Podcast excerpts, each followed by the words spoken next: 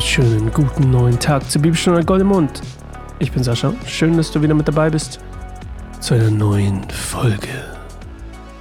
Ich war ein bisschen krank, aber es ist gut, dass ich ein bisschen vorproduziert habe. Ähm, ich hatte eine sehr tiefe Stimme. das war schon sehr witzig. Ich wünschte, ich hätte meine Folge aufgenommen, aber ähm, ja, das äh, habe ich nicht gemacht. Also richtig krank war ich nicht. Ich habe einfach nur, ich war sehr heiser irgendwie.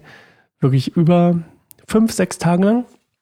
Aber jetzt kann ich wieder halbwegs sprechen und wir sind wieder da. Und manchmal ist das halt auch gut, ähm, ein bisschen vorzuproduzieren, wenn man dann natürlich auch ein bisschen weniger, ähm, wie sagt man, Zeitstress im Nacken hat, sodass man, oh, mein Kabel, sodass man dann auch nicht so durch die Folgen hetzen muss oder so denkt, oh nein, ich muss das jetzt nochmal machen. In äh, unserem anderen Podcast, den ich mit meiner Frau habe, bei Immer wieder neu, da ja, da, ähm, da passiert das schon öfter mal, dass wir ein bisschen zu schnell sind. Und, ähm, also ein bisschen zu spät so, jetzt wollte ich sagen. Und dann, ähm, ja, äh, bearbeite ich den Podcast irgendwie samstags abends und er soll Son Sonntagnacht um 0 Uhr erscheinen und ich, es ist irgendwie 22.30 oder so. Das ist dann schon ein bisschen hektisch, deswegen in aller Ruhe heute an diesem wunderbaren neuen Tag. Ich sage immer übrigens neuer Tag. Mich hat letztens mal jemand gefragt, warum ich immer neuer Tag sage und nicht einfach sage, was für ein Tag ist. Also an diesem wunderbaren Montag oder so. Ähm, weil ich nicht weiß, was heute für ein Tag ist. Also für dich meine ich. Ich vergesse das immer und ich äh, verliere auch irgendwann die Übersicht bei zu vielen Folgen. Und ich glaube aber, und deswegen lehne ich mich jetzt weiter aus dem Fenster, ich glaube, heute ist Montag. Ich glaube, heute ist Montag. Und falls dem so ist, dann, ähm, dann schönen guten Montag uns allen. Wir lesen heute Offenbarung 9, Offenbarung 9, Vers 1 bis 12. Also die fünfte Posaune bringt das erste Unheil. Ne? Du erinnerst dich an gestern, ist ja noch nicht so lange her. Und bevor wir damit einsteigen, wollen wir ein bisschen zur Ruhe kommen und dann geht es los. Bis gleich.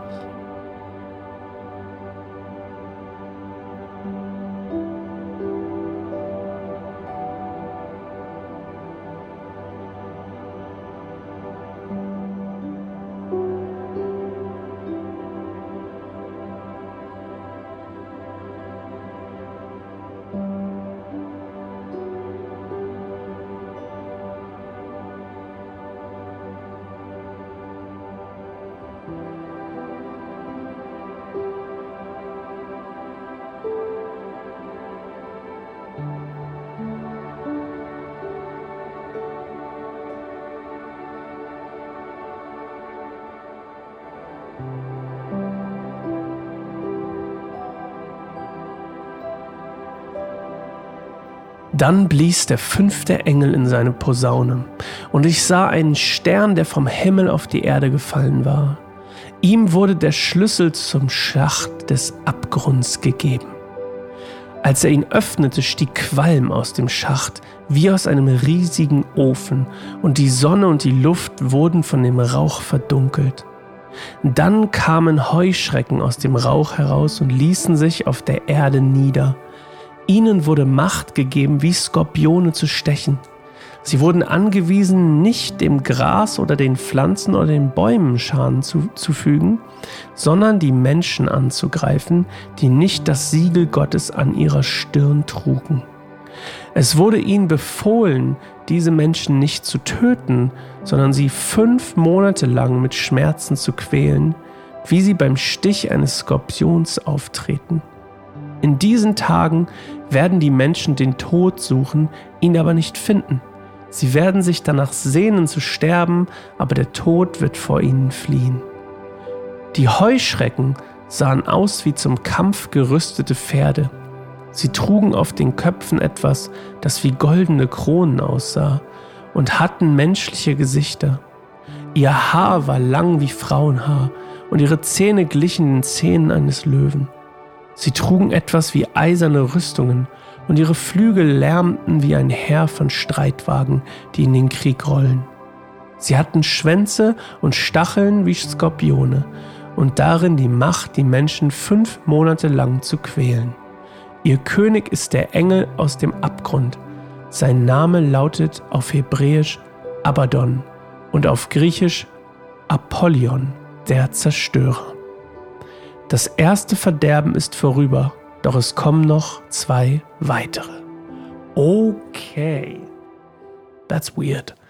Also, die fünfte Posaune bringt das erste Unheil.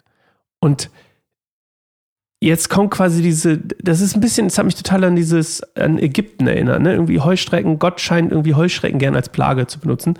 Oder zumindest ähm, so, wie das hier beschrieben wird. Wobei nichts, was hier beschrieben wird, irgendwie auch nur ansatzweise nach Heuschrecken klingt, oder? Also irgendwie Rüstung und Krone und sehen aus wie kampfgerüstete Pferde. Langes Haar, Zähne wie Löwen. Weird, weird, weird, weird. Und dann wie Skorpione. Ich wusste übrigens gar nicht, dass, also ich weiß nicht, ob das stimmt. Wenn man vom Skorpion gestochen wird, dass man dann fünf Monate leidet? Müsste man mal googeln. Hätte, hätte, man mal, hätte mal jemand machen sollen vorher. Vielleicht jemand, der diesen Podcast hier macht. Ähm, aber habe ich nicht getan. Ich werde es dir morgen sagen. Ich sag dir morgen, ob das so ist. Ähm, auf jeden Fall es, für mich klingt das so, und ich sage das jetzt einfach mal. Also dieser Abgrund, der hier beschrieben wird, ne, das ist, das könnte auf einer Seite, könnte es die Hölle sein. Also könnte man jetzt so, so deuten. Ähm, auch mit dem Qualm, das passt natürlich super zu diesem Bild, was wir von Hölle haben. Ne? Ähm, Hölle übrigens, falls du das nicht wusstest, ähm, der, der Begriff im, im, in dem Sinne aus dem Hebräischen ähm, oder dieses Bild von der Hölle mit dem Feuer, das kommt äh, daher, dass ähm, in, damals wurde quasi Müll verbrannt und, und also eigentlich wurde alles verbrannt, weil es gab ja nicht irgendwie Recycling oder sowas. Ne? Und es gab quasi diesen Ort, ich glaube, es war südlich von Jerusalem oder so, ähm, oder in der Nähe auf jeden Fall, ich glaube, es war südlich, wo eben quasi permanent Sachen verbrannt wurden.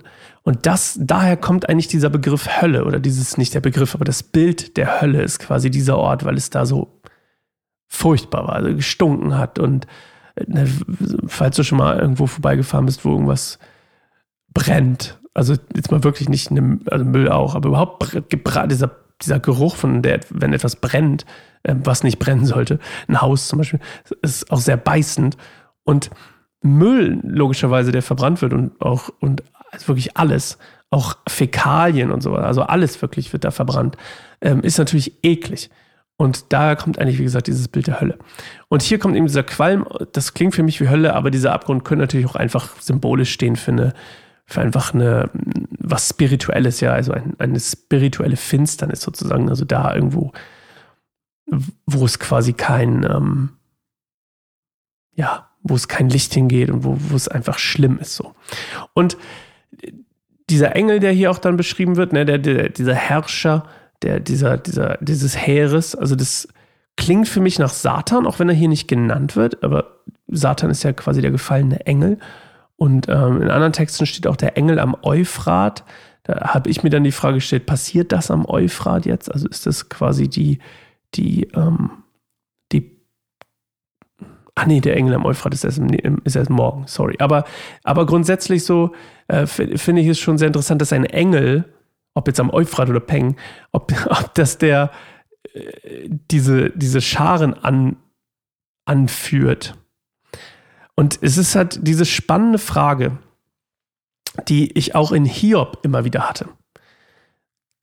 Lässt Gott, also bei, bei Hiob ist es ja, lässt Gott Leid zu. Gott lässt Leid zu durch Satan, der Leid bringt. Wenn jetzt ein Engel, also in dem Fall dann bei Hiob Satan oder hier eben dieser Engel, der für mich der Zerstörer oder der Apollyon, der hier so genannt wird, wenn wir jetzt mal, also ist das wieder, Gott lässt es zu, dass Leid auf die Erde kommt und dass eben viele Menschen lange leiden und sich den, und sich den Tod wünschen? Oder, oder ist, es, ist es Gott, der es auch verursacht? Also, weil, weil irgendwie gehört es ja zu dieser ganzen Geschichte. Ich glaube ja daran, und das glaube ich wirklich, ähm, dass das von vorne bis hinten geskriptet ist, alles, ja? Also klar, wir haben einen eigenen Willen, das, das glaube ich auch, aber ich glaube, es ist auch das Paradoxe daran, dass ich glaube, dass es Vorherbestimmung gibt. Und ich glaube, dass das ganze, diese ganze Geschichte der Menschheit geskriptet ist, wenn man das mal so einordnen will. Also ich glaube, dass Gott wusst, weiß alles, logischerweise daran glaube ich.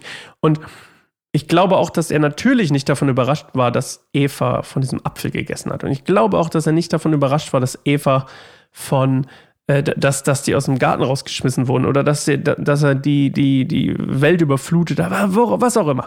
Und ich glaube, natürlich gehört da auch zu, dass er sich nicht irgendwie mal kurz schlussendlich mal gedacht hat, naja, ach, jetzt habe ich eine gute Idee im Brainstorming-Meeting. Ja, wir schicken Jesus auf die Erde. Sondern ich glaube, es ist alles geskriptet. Und deswegen gibt es ja auch Prophetien und diese ganzen, also Prophezeiungen, dass, dass was passieren wird bei Daniel etc. etc. Das heißt, ich glaube, es ist alles geskriptet. Also wenn das alles geskriptet ist, ist dann nicht Teil des Skriptes, was Gott geschrieben hat, nicht dann auch das Leid? Und ist dann nicht auch Gott der Verursacher des Leides? Ist es nämlich ein bisschen billig irgendwie, also wie, wenn man das mal rechtlich sieht, ich äh, will jetzt ja auch kein Fass aufmachen, aber wenn man das mal, ich finde es trotzdem eine interessante Frage und du hoffentlich auch. Ähm, wenn ich jemanden beauftrage, jemanden umzubringen, dann bin ich ja Mittäter. Also dann bin ich mitschuldig am Leid oder an dem Mord oder so. Und es, ich gibt, es gibt ja auch viele Meinungen, die sagen, Gott verursacht kein Leid, Gott lässt es halt in dem Fall bei Hiob halt zu. Aber finde ich ein bisschen billig. Und ich mag das ja auch, Gott, Gott wird ja auch manchmal gechallenged in der Bibel von seinen, von den Freunden Gottes, ne, die, die ihn dann herausfordern und sagen, hey, warte mal, nee, das machst du jetzt bitte nicht so. Ähm, Mose zum Beispiel oder, oder Abraham. Nee, Abraham macht das Abraham. Ähm, weiß ich nicht. Ähm, aber ja, das ist so ein bisschen meine Frage des Tages heute an dich. Das war eigentlich gar nicht meine Frage des Tages an dich, aber ich, ich finde es trotzdem mal gut, dass, mal, dass, wir mal beide drüber nachdenken. Ähm, lässt Gott Leid zu oder verursacht er es? Weil ich finde, es macht schon einen Unterschied. Ähm, weil wir uns unseren Gott immer so lieb und brav und nett vorstellen. Und ich glaube, der ist es manchmal gar nicht. Und ich glaube, das ist auch gut so. Ne, es gibt ja auch den eifernden Gott, den eifersüchtigen Gott und den, es gibt ja auch den, den wütenden Gott, der dann eben die Erde überflutet. Ist das Wut? Na, egal. Also, würde mich interessieren, Sascha at keineinsamerbaum.org, würde mich total freuen, wie immer, von dir zu hören und mit dir ins Gespräch über Themen zu kommen. Ansonsten kannst du gerne noch unsere gute Post abonnieren. Das ist unsere, ja, man könnte sagen, ähm, so ein Rundbrief, wo wir jeden Monat ähm, irgendein biblisches Thema, überhaupt ein christliches Thema bearbeiten ähm, zusammen und ich da einen Text drüber schreibe und äh, es da schön, schöne Kunst zu gibt. Kannst mal gerne schauen. Kein einsamer Baum slash die gute Post zusammengeschrieben. Also bis morgen. Ciao.